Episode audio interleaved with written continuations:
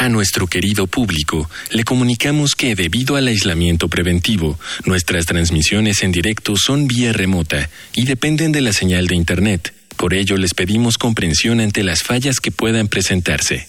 Gracias por compartir estos momentos en casa con Radio UNAM y la revista de la universidad. Bienvenidos al suplemento radiofónico de la revista de la Universidad de México. Yo soy Elvis Lisiaga y el tema de este mes es contracultura. Así que en el programa de radio estamos entrevistando a diferentes personas detrás de diferentes iniciativas contraculturales.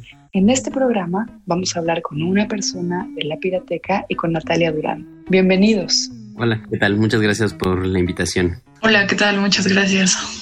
Vamos a empezar por quizá la pregunta más obvia. ¿Qué es la pirateca? La pirateca es, adelantando un poco, es una de muchas otras páginas que se encuentran en Internet en donde uno puede descargar libros de manera gratuita. ¿Es cierto?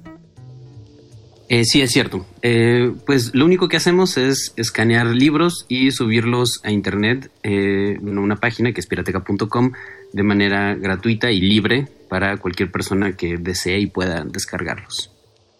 El lema de la pirateca es, no nos robamos libros, los expropiamos. ¿A qué se refieren con expropiar? Expropiar, eh, tomamos esa palabra porque eh, nos parece que cuadra más con el acto que hacemos, porque lo que hacemos no es precisamente robar, sino copiar.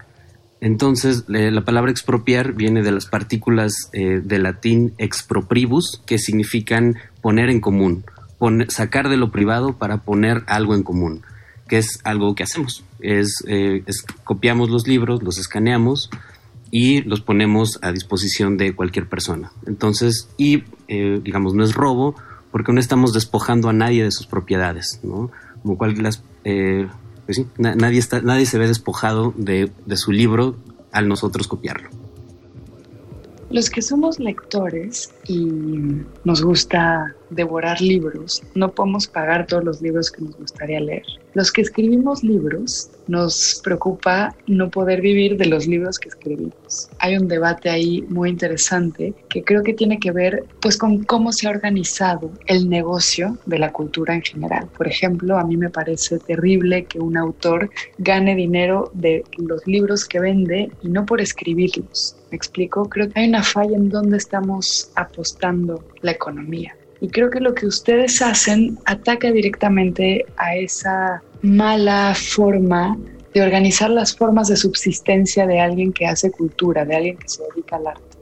Creo que algo que también eh, propone Pirateca es que no es solamente el hecho mismo de compartir libros gratuitamente a quien quiera bajarlos, sino que en Pirateca también se está jugando, creo, una forma de vida. También eh, digamos que, se puede entender pirateca como, como una forma de, ejercer los afectos, de encontrarse con los amigos, ¿no? Entonces, traer esta, esta idea también a la discusión sobre la existencia del autor, la circulación de los libros, ver qué potencias de vida pone en eso, sea como potencias creativas o también eh, eh, potencias sean, digamos, eh, no permitan encuentros, que no permitan amistades, digamos que también es algo que está en la lucha de lo político. Ver qué afectos están en juego cuando alguien dice mi libro no lo pueden leer estas personas. O, o al contrario, quiero que este libro lo lean mis amigos, estos amigos que no conozco, estos amigos que sí conozco, como esta comunidad por venir, ¿no? O sea, pensar que esta discusión de la circulación también está, está en juego en esto, ¿no? O sea, una forma de vida está también en juego. Además, tal vez aumentando, agregando a lo que dice Natalia, la forma tradicional en la que se, se, comercializan y se distribuyen los libros es inherentemente clasista. Como los libros cuestan y por lo tanto las personas que tienen mayor acceso o mayor capital económico son las que pueden acceder a la cultura. Las personas que, que tenemos menos acceso a la cultura se nos ha negado sistemáticamente el acceso, el acceso legal a la cultura.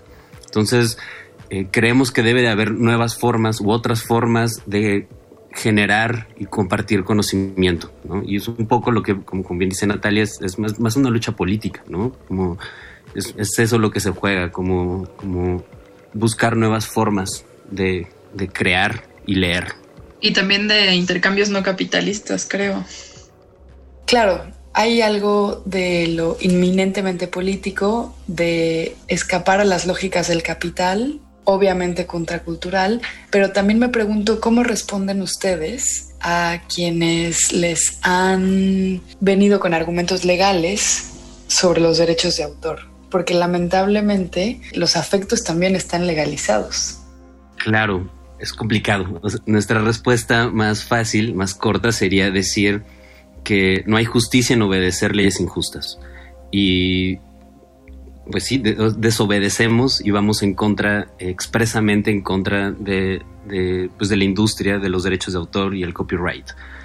Y pues sí, o sea, creemos más que, los, que eh, en los afectos, en, en, que compartir un libro y leerlo con, con nuestros amigos, eso es más importante que cualquier argumento legal que podrían echar sobre nosotros. ¿Y qué le dirían a un autor que se preocupa por ganar de sus libros? ¿O a un editorial? No sé, ¿cómo se entabla la discusión con quien escribió el libro? ¿Se le invita a que de alguna forma taladre el concepto de autoría, de propiedad, de pertenencia? Pues eh, es complicado. La verdad es que eh, gran parte tenemos muchos amigues autores que también comparten libros con nosotros, que nos, nos han mandado sus propios libros y, híjole, es complicado. En realidad creemos que es posible. La verdad es que no tenemos como una forma, una forma única o una propuesta concreta de cómo hacer las cosas. Lo creemos que debe de haber formas diferentes de crear cultura, de crear conocimiento, de, escribir, de leer, que no sean a través de intercambios capitalistas. Supongo que depende de, cada autor, ¿no? Hay, pero el, arte, el conocimiento, los poemas, en general toda la literatura y la cultura siempre son expresiones comunes. Cualquier autor no es un autor individual, no es un autor único. Ese autor está parado sobre otros miles de autores. Creemos que es necesario reconocer eso para poder desde ahí generar nuevas formas de socializar el conocimiento. Sí, creo que también se trataría de pensarlo en singularidad, ¿no? Creo que esta pregunta se podría eh, prestar a una respuesta como unidireccional, ¿no? Lo que se tiene es esto, pero creo que no, y creo que algo que está en el germen de Pirateca es pensarlo singular, ¿no? Entonces, para todos los casos, todos los autores, esta tiene que ser la forma de comportamiento pues no, o sea, creo que a algunos les puede funcionar, a otros no, o sea, es, es, es, complicado, es un tema creo muy, muy ríspido. Sin embargo, lo que es interesante es ver que se puede configurar de otra manera, ¿no? Que estas formas de resistencia, hace rato decías como estos afectos legalizados, pues sí existen esos afectos legalizados, pero también otros que no lo están, ¿no? Entonces, ver que hay otra forma que es posible, no tendría por qué ser la única ni ser la dominante, pero si estos intercambios no capitalistas podrían jugarse en el espacio público. Es un poco la apuesta, ¿no? En esta apuesta de que la cultura sea accesible, de que esté fuera de la comercialización de los productos, que no se convierta en productos a los que algunos pueden acceder y otros no, fuera del clasismo, fuera de las lógicas eh, que excluyen a la mayoría de la población, ¿cómo les gustaría a ustedes que fueran las reacciones de las personas que se acercan o se alejan de la pirateca? ¿Cómo les gustaría generar comunidad? Queremos que, más bien, no tenemos una idea de cómo hacerlo. Lo único que queremos es hacerlo. No tenemos un plan o una estrategia de, cómo tenemos que formar alguna comunidad. Las cosas se van dando, ¿no? pasó en el caso de Abigail, que lo único que hicimos fue subir un libro de Abigail Bojorquez. La gente terminó leyendo mucho Bojorquez y creemos que eso es lo único que, que nos importa, pues. Cómo esa respuesta está en cada quien, ¿no? Cada quien sabrá cómo lee, cómo forma comunidades, cómo lee con otros.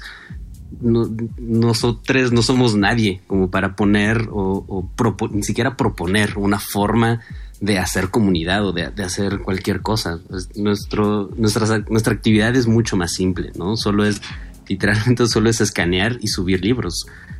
Que cada quien haga lo que quiera con ello, ¿no? Y que cada quien imagine mundos posibles diferentes. Y eso está bien, eso nos gustaría que, haya miles de formas de hacer comunidad. Ojalá podamos posibilitar algo de eso.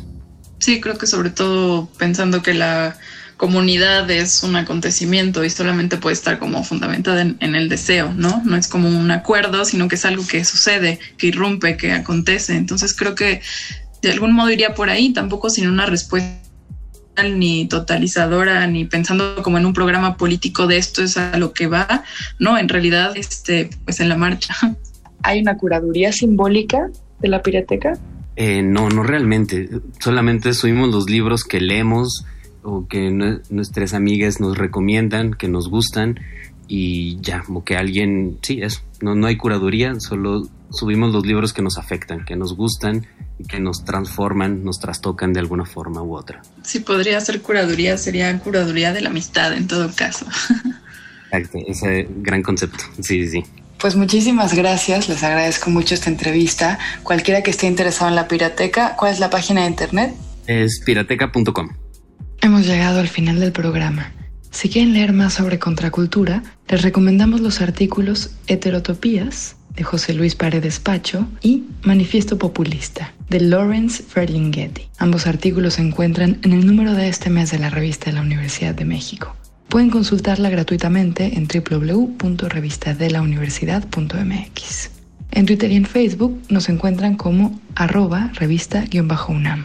Y sobre este programa pueden escribirnos a arroba shubidubi. Gracias a Miguel Alvarado y a Yael Weiss. Yo soy Elvis Liceaga. Hasta pronto.